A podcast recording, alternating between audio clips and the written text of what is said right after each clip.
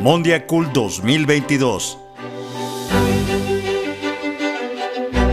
La cultura como bien global común.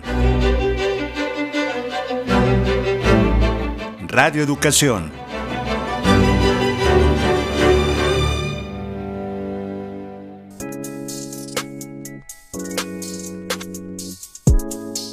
Mi nombre es Pani Gutiérrez y los saludo una vez más a este podcast, una iniciativa de Radio Educación que busca ampliar el panorama del encuentro de las culturas del mundo Mondiacult 2022 un espacio convocado por la UNESCO en coorganización con la Secretaría de Cultura del Gobierno de México.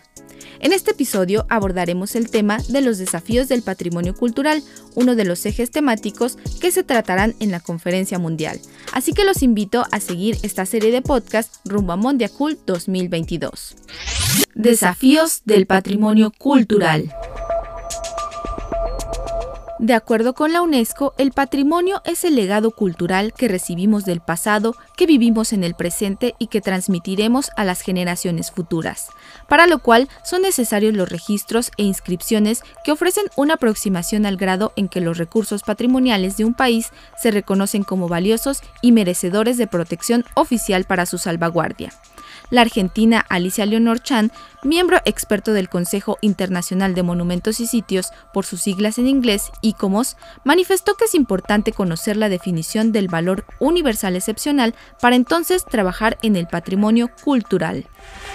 Criterio 1, digamos los criterios para evaluar un bien eh, que ingresa a patrimonio mundial, nos habla de representar una obra maestra del genio creativo humano. Eso significa que el valor universal excepcional nos habla de la excepcionalidad de un bien y que éste no se encuentra en otro sitio. La política de generalización patrimonial implica la anulación de las categorizaciones patrimoniales implementadas por el Centro de Patrimonio Mundial. Atentan en primer lugar contra el propio valor universal excepcional, en su propio sentido, en su existencia y en la pérdida de particularidad. En segundo término, dicha generalidad se enfrenta al peligro de la desnaturalización del valor universal excepcional y a su total extinción. Para los itinerarios culturales, implica la posibilidad de ser reemplazado por otros criterios ajenos a la esencia de lo que son los itinerarios culturales del ICOMOS. El valor universal es algo especial, es algo que lo distingue. Si lo generalizamos, si todo tiene valor universal, entonces no hace falta que presentemos nada patrimonio de la humanidad, porque lo generalizamos todo.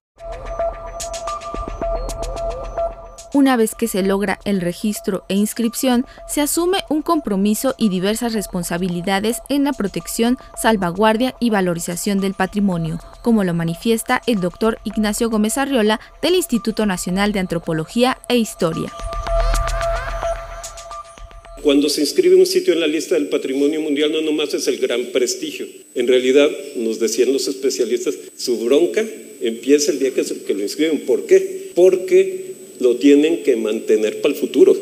Ese es el, gran tema. genera obligaciones como país para preservar. Entonces se planteó un plan de manejo para justamente para encontrar la política pública que pudiera permitir el desarrollo de esto. Hablar de patrimonio cultural también permite hacer alusión al concepto de itinerario cultural. Según la UNESCO, estos son toda ruta de comunicación terrestre, acuática o de otro tipo, físicamente determinada y caracterizada por poseer su propia y específica dinámica y funcionalidad histórica, para lo cual se consideran características como ser resultado y reflejo de movimientos interactivos de personas, intercambios multidimensionales continuos y recíprocos de bienes, ideas, conocimientos y valores dentro de un lugar determinado. Este término surgió en 1993 ante la necesidad de categorizar el Camino de Santiago de Compostela, hoy patrimonio cultural, pero más allá de la inclusión de estas rutas del patrimonio cultural, se visibiliza la urgencia de articular políticas públicas entre los sectores de cultura y turismo, pues su impacto repercute en el desarrollo social y económico. Un ejemplo de esto son los recintos culturales, como lo manifiesta Martín Sánchez Paredes, director provincial de la Casa de la Cultura, núcleo de la SUAY en Ecuador. ¿Qué es lo que puede generar un museo? Un museo no solo resguarda el acervo patrimonial, no solo resguarda la historia de un pueblo, no solo tiene ese contenedor de memoria social o se convierte en ese elemento de salvaguarda que visto desde muchos agentes estatales a veces se lo ve como un gasto porque conservar nuestro patrimonio implica una erogación. Pero ¿cómo retorna esa erogación? Precisamente porque genera turismo. Entonces, es decir, existe un retorno. Ahora, ese retorno no siempre es cuantificable o no ha sido cuantificado y atribuido a la cultura. El turismo, por ejemplo, siempre se atribuye a los restaurantes, a veces al transporte, pero no estamos viendo que el principal foco, movilidad del tema turístico son los activos que conserva a través de la cultura. Y no se diga en el resto de ramas de las artes, como es las artes escénicas, como son las, las artes musicales. La política pública en el tema cultural, enfocada desde el derecho al trabajo, esto implica necesariamente hablar de economía, necesariamente hablar de los números. Si no damos ese salto a mirarle a la cultura y hablarle desde las economías de la cultura, desde la posibilidad de creación, producción que tiene, no vamos a dar ese cambio. Si no podemos mirar a la cultura ahora, cómo puede adaptarse y, y, moverse en los temas tecnológicos, tampoco vamos a poder encontrar esos canales de circulación. En todo el mundo, los museos, los itinerarios culturales, los sitios y monumentos están insertos en las economías creativas y juegan un papel importante. Sin embargo, en el caso de Latinoamérica, esto no ha sido del todo reconocido, pues hace falta trabajar en la valorización de los espacios culturales como un factor importante que aporta de manera directa o indirecta en la economía, pues son turismo cultural. Otro de los inconvenientes recurrentes en diversos países es la venta del patrimonio cultural que se ha incrementado de manera exponencial. Así lo señaló María del Carmen Castro Barrera, coordinadora nacional de conservación del patrimonio cultural del Instituto Nacional de Antropología e Historia. Como ustedes saben, el robo de bienes culturales es un problema a nivel mundial que ha tenido un crecimiento exponencial, lamentablemente, debido a la apertura de fronteras, nuevas tecnologías como el Internet, que permiten una rápida comunicación y alientan el creciente interés de los coleccionistas. La destrucción, el saqueo y el comercio ilícito de bienes culturales tiene un efecto devastador en el patrimonio cultural de las naciones. Generalmente, este patrimonio está ligado con la historia y la cultura de los diversos grupos sociales, pues que los producen y que conforman nuestros países. La pérdida puede ser perjudicial para su identidad y memoria.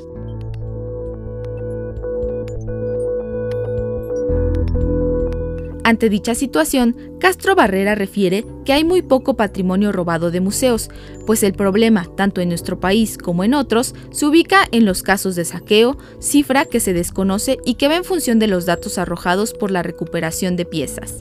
En el caso de México, se han recuperado más de 9.000 piezas desde 2018 y se han implementado estrategias como el programa de conservación preventiva y la prevención de tráfico ilícito de bienes culturales. Sin embargo, la falta de experiencia, presupuesto, visión y claridad en los procedimientos de recuperación de patrimonio cultural son factores que agudizan en todos los países la problemática del tráfico ilícito de bienes. De ahí la importancia de abordar el tema en el Encuentro de las Culturas del Mundo, Mondiacult. Al hablar del patrimonio cultural, también debemos considerar el tema de la resiliencia, de hecho, Arturo Balandro, coordinador nacional de monumentos históricos de Lina, señala sobre este aspecto que en México se han propuesto diversas estrategias ante los desastres naturales que dañan el patrimonio. Un ejemplo son los sismos de 2017. Escuchemos. La conservación del patrimonio cultural requiere cada vez políticas públicas más sólidas, más congruentes, más apegadas a la necesidad de las comunidades para mantener, conservar y transferir su memoria. En ese sentido, el gobierno de México piensa que ha sido fundamental la experiencia del reto que ha representado los sismos del 2017 y otros eh, eventos catastróficos adicionales para crear una base de conocimiento, protocolos de seguridad y de orientación para la resiliencia. La resiliencia no es el único tema que se debe considerar para la creación de las políticas públicas sobre el patrimonio cultural, sino también el enfoque de la sostenibilidad, como lo propone José Nordenflich de la Universidad de Playa Ancha en Chile, quien manifiesta que la sostenibilidad requiere encontrar el justo equilibrio, en especial cuando la contaminación ambiental marca diferencias entre lo que deberíamos considerar como ruinas de los patrimonios. Escuchemos. Nunca antes en la historia de la humanidad habíamos producido tanto patrimonio. Bueno, si el patrimonio es algo así como el 0,0,01% periódico de todo lo que es basura en este mundo, porque tenemos que descartar cosas que no nos sirven, descartar cosas que ya no son funcionales, descartar cosas que ya no nos sirven desde el punto de vista simbólico, etcétera, etcétera, etcétera. Lo sabemos. En lo que denominamos como patrimonio cultural es una selección súper acotada y específica de ciertas cosas que vamos a proyectar hacia el futuro. ¿Y qué hacemos con el resto? Bueno, basura. En mi país, que es un país de mucha incidencia de grandes eh, terremotos y sismos, nosotros tenemos súper claro inmediatamente, digamos, ¿cierto? Venido un terremoto de esos grandes, grandes, grandes, tenemos súper claro que tenemos que salir a definir a nuestras calles y en nuestras ciudades qué es lo que es basura, qué es lo que es escombro y qué es lo que es una ruina, porque no podemos vivir en una montaña de basura de los terremotos pasados. Sí podemos vivir respetando las ruinas de aquello que es valioso.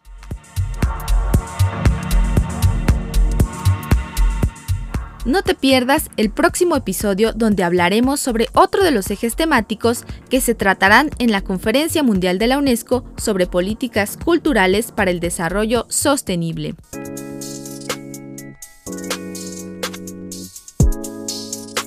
Por hoy concluimos con este episodio. Los invito a estar pendientes de nuestra próxima entrega que estará disponible todos los martes y jueves a través de las plataformas y redes sociales de Radio Educación. No olvides compartirnos tu comentario. Para nosotros es muy importante tu opinión. Seas quien seas y estés donde estés, únete y participa. Tú eres parte de este encuentro de las culturas del mundo. También te invitamos a seguir nuestros contenidos a través de nuestra cuenta en Facebook y Twitter, arroba radioeducación, así como sintonizar el 1060 de AM y el 96.5 de FM.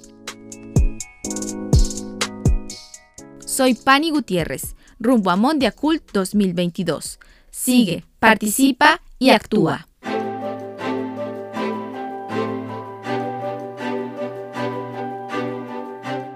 Mondiacult 2022. La cultura como bien global común. Radio Educación